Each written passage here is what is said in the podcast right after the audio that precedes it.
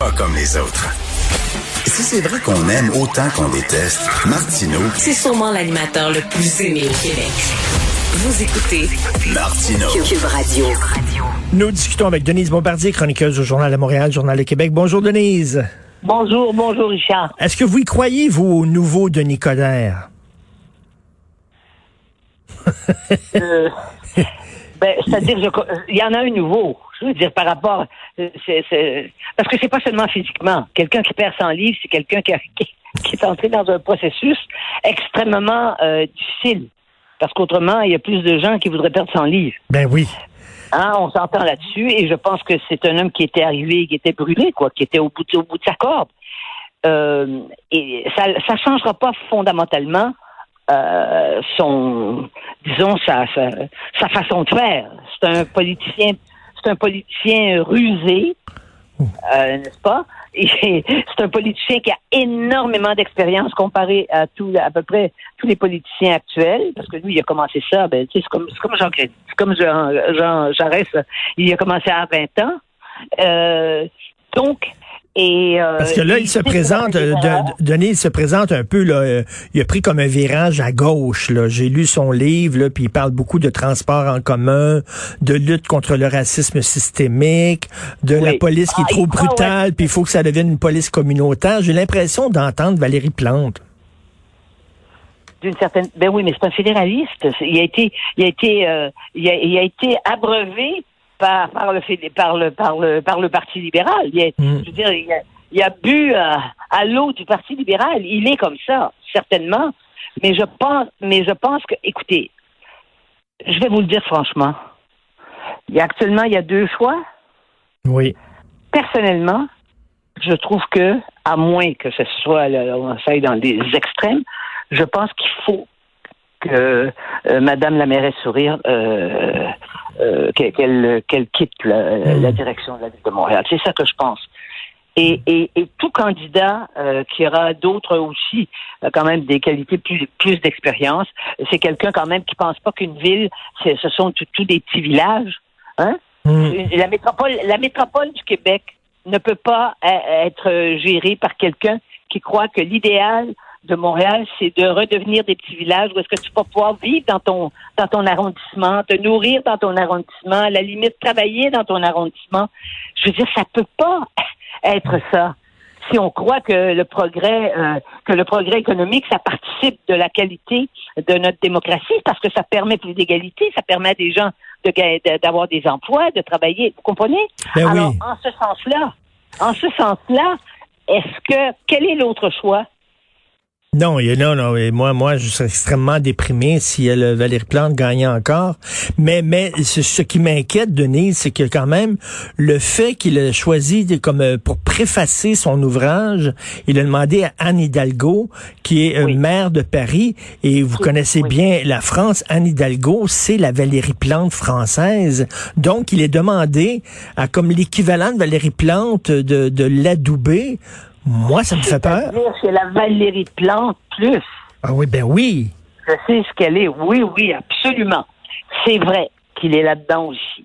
Alors, qu'est-ce qu'il fait? Il joue sur les. Il, il, il s'appuie sur euh, les vagues actuelles. Mhm. Hein? Est-ce qu'il est. Est-ce que, par exemple, il est pour les. euh, qu'est-ce qu'il pense de la culture woke? Euh, Ça, je pense qu'il a des réserves là-dessus. Je pense que déjà, il est un peu. Il est en réserve là-dessus.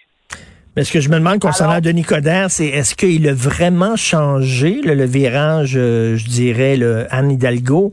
Est-ce qu'il a vraiment changé ou c'est un calculateur, comme vous dites, là? C'est un politicien professionnel, puis il dit, si je veux gagner mes élections, il faut que je prenne ce virage-là, il faut que je la dépense par sa gauche, il faut que j'aille chercher les gens qui écoutent, tout le monde en parle, il faut que je courtise cet électorat-là.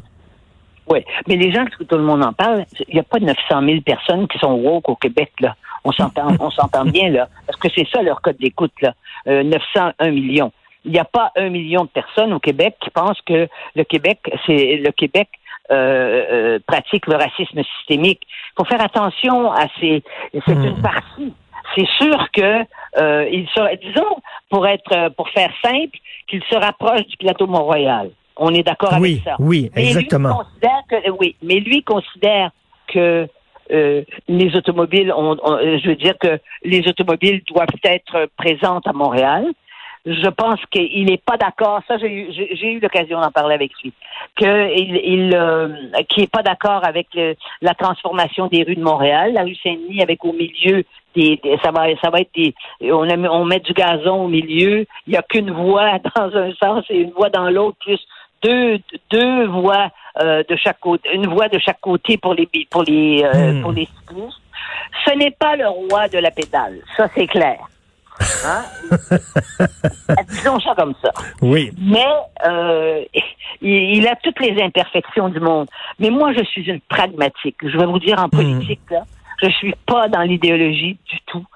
Et au fond, dans ce cas-ci, pour ce qui est de la mairie de Montréal, On va voter pour le moins pire. c'est ça, exactement. Ben Hein, oui. C'est exactement parce que c'est à moins que vous souhaitiez vous que parce que si c'est pas lui, ça va être ça va être madame parce que vous avez vu que le, le troisième parti ça ça ça ça a vite ça a vite éclaté ça. Oui.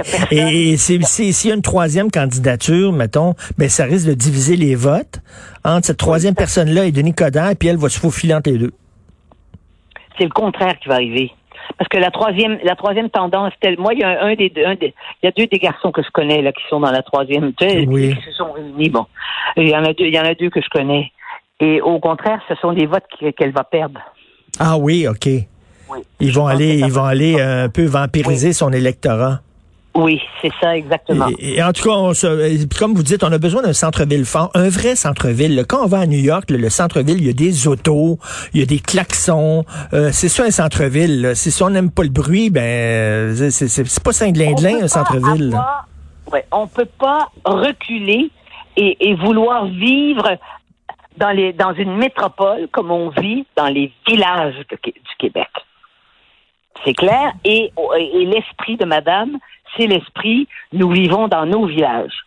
Exactement. Et je veux vous parler là, de votre chronique d'aujourd'hui parce que c'est bien beau faire des, des apéros virtuels. J'en ai fait. Moi, là, je rencontre, euh, j'essaie de voir mes amis par écran interposé, mais mais c'est- c'est c'est- c'est très difficile d'entretenir l'amitié dans, dans, dans, dans, le virtuel. C'est très, c'est, c'est- je vais vous dire une chose, non seulement c'est impossible, mais c'est ex, ça commence par être extrêmement agaçant après quelque temps. Aussi, je vais comme vous. Hein? Euh, d'ailleurs, on n'en a pas fait ensemble. Je pense que c'est à cause de Je pense ça. que non, oui. c'est vrai. C'est quand vous êtes devant moi, puis quand Sophie est là, et puis que le garçon est en train, votre fils est en train de lire à côté, c'est là que ça se passe. C'est là Ben que oui. la, la dynamique aff- affective, je dirais. Et alors donc, je pense que euh, je pense que les gens sont maintenant ils, ont même ils ne veulent plus le faire parce qu'ils trouvent ça frustrant et qu'ils sortent de là plus plus déprimés s'ils voulaient se remonter le moral qu'ils l'étaient quand ils ont commencé. Oui. Autrement, ils sont dans, ils regardent ça comme on regarde, euh, comme on, comme on, comme on regarde euh, YouTube. C'est pareil. C'est vrai. Puis quand, une représentation de la réalité. Et quand on est en personne, on parle de tout et de rien, blablabla, tandis que là, euh, virtuel, on dirait qu'on est dans une émission de télévision, puis il faut tout de suite Oui. parler des, des gros sujets. Là. Mais il y a pire que ça, il y a ceux qui veulent manger ensemble. Et moi, hier, j'avais des amis qui me disaient que euh, on les avait invités à manger. Euh, chacun mangeait. Mais euh, Devant l'écran. Mon, oui, puis ça dure plus longtemps. Et mon amie, c'est pas une cuisinière. Puis elle aime pas ça faire la cuisine. Mais la personne qui, le couple qui les invitait, elle, elle, c'est le petit plat dans les dans les grands, c'est cinq services. Moi, elle, je me suis vue, moi, euh, sortir mon spaghetti, euh, ma sauce à spaghetti, puis attendre les cinq autres services, les regarder manger des choses que, euh, très fines, très Voyez-vous, ça savait pas tout. Alors, elle elle a pris l'apéro. Mais on, on- on- est, on, on est en manque. Moi, je me sens là, comme une comme une comme une plante qui cherche le soleil, là, qui se tourne comme un tournesol. là. On Oui. est en manque de contact humain. Oui. Mais, euh, mais la chanson, il faut, j'ai dit aux gens d'écouter la chanson, mais si on écoute la chanson, je vous avertis, là, on s'effondre. Que sont mes amis devenus, De que j'avais Ferré. de si près tenu. Et la version de Claude Dubois est exceptionnelle parce que c'est c'est Léo Ferré qui l'a chanté au début. C'est d'après un poème de Rudebeuf, euh, qui est un, un poète du Moyen Âge. On ne sait pas où il est né, on ne sait pas euh, quand est-ce qu'il est mort, mais on, on, on sait ce texte-là. Et c'est sûr que et on a des amis qui ne seront plus nos amis parce que la pandémie ça a altéré les gens, Hmm. ça a transformé des gens, ça a révélé des, des personnes. Moi, j'ai perdu des amis, je vais vous le dire. J'ai perdu des amis, des gens qui Ah. que je trouve maintenant euh, complètement euh, de l'autre de l'autre côté, là, anti-consignes sanitaires, quasiment complotistes, etc. Puis euh, Ah ben moi, j'en ai carrément complétistes, qui sont devenus carrément complétistes. En, en- France en particulier, j'ai j'ai trois, quatre, trois, quatre, ah, oh, oui, trois, quatre couples qui euh, sont devenus vraiment... Ils étaient d'abord anti-vaccins. Vous savez que les Français sont très anti-vaccins. Il y avait seulement 40 des gens qui voulaient prendre le vaccin à un moment donné en France, puis ils sont pas plus, ils sont pas beaucoup plus à l'heure actuelle. Non, ils ont une attitude très, très, très, très négative vis-à-vis du vaccin. Et alors donc, et, et là, ça a fait du, là, ils ils ont commencé à envoyer des, des nous envoyer des, des, des euh, enfin des découvertes, ils appellent ça des découvertes, eux, de supposés euh, scientifiques. Et là, ça, là, on- ça s'est révélé qu'ils étaient total, ils sont totalement complétistes. ben, mais c'est c'est bizarre quand même que des Français anti-vaccins, alors que le père du vaccin, c'est Louis Pasteur, c'est un Français. Oui, oui. Et je vous parle, je vous parle pas seulement de gens là, qui, je parle de gens qui sont dans le monde, de- dans le monde de l'édition, dans le monde, dans, dans le monde des arts, euh, euh, dans le monde des affaires, et évidemment aussi. C'est incroyable. Je pense que ça, oui, ça fait basculer les gens. C'est qu'on bascule en fait. On ne tombe pas, on bascule. Ça se fait, ça s'est fait là sur les mois qui sont venus. Et là, je regardais Monsieur euh, Monsieur Legault à la télé euh, lundi là, et c'était hier. J'ai vu. Mon Dieu, qu'il a, il est au, il est, il est au bout de sa corde, mais on, on, on peut pas, on voudrait pas être à sa place, mais je ne sais pas quand est-ce qu'il peut se ressourcer vraiment là. Je ne sais pas comment est-ce qu'il peut arriver, parce que c'est tout de même premier ministre du Québec là. Oh non, on, on le sent qu'il est au bout du, du rouleau. Et en terminant, Denise, en terminant, je veux vous remercier pour euh, une chose, entre autres. Lorsque vous allez en France, sur les plateaux d'émissions là-bas, vous êtes gentil envers le Québec. Vous avez des bons mots envers le Québec. Euh, bien, merci beaucoup. C'est oui. pas, c'est pas, c'est pas le, c'est pas tous les, tous les auteurs qui se comportent de la sorte comme on l'a vu récemment. Oui, et je vais vous dire une chose là-dessus, simplement une chose. Quand on est à l'étranger et qu'on est là pour son travail, qu'on est connu, moi je suis connu en France, en Suisse, dans, dans la francophonie, quand on va à l'étranger, ce ne sont pas les défauts du Québec qu'on doit présenter. Mhm. On a une sorte de solidarité à avoir et on, comme on a tellement de, on, on a quand même des qualités qui sont admirées ailleurs, c'est de ça d'abord qu'il faut parler. On ne va pas là pour euh, pour pour dé- décrire toutes nos tares, Mm. nos défauts, nos faiblesses et, et nos et nos absences de courage. Ça c'est sûr. Jamais. Je, moi je le considérais que c'était j'avais je, je m'interdisais ça. Surtout lorsque le Québec, sur- surtout lorsque le Québec nous a accueillis à bras ouverts. Euh, les gens comprennent de qui on parle. Merci beaucoup, Denise Bombardier. Vous êtes une excellente ambassadrice pour le Québec à l'extérieur. Merci, Denise. Merci. Bonne journée. À- à- à la semaine